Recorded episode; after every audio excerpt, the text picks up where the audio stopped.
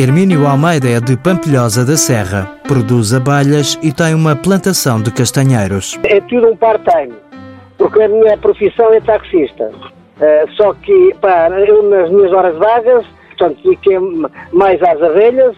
Hoje tenho atualmente à volta de 400 colmeias.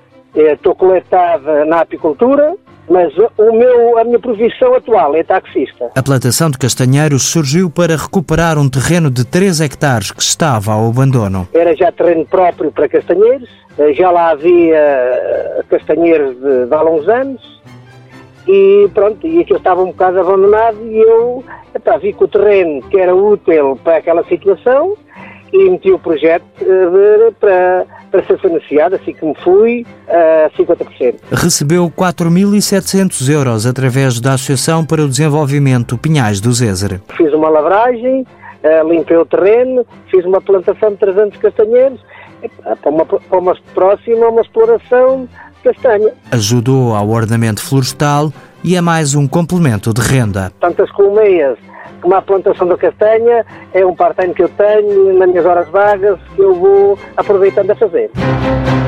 Projeto cofinanciado pela União Europeia ao abrigo do Fundo Europeu Agrícola para o Desenvolvimento Rural. A Europa investe nas zonas rurais.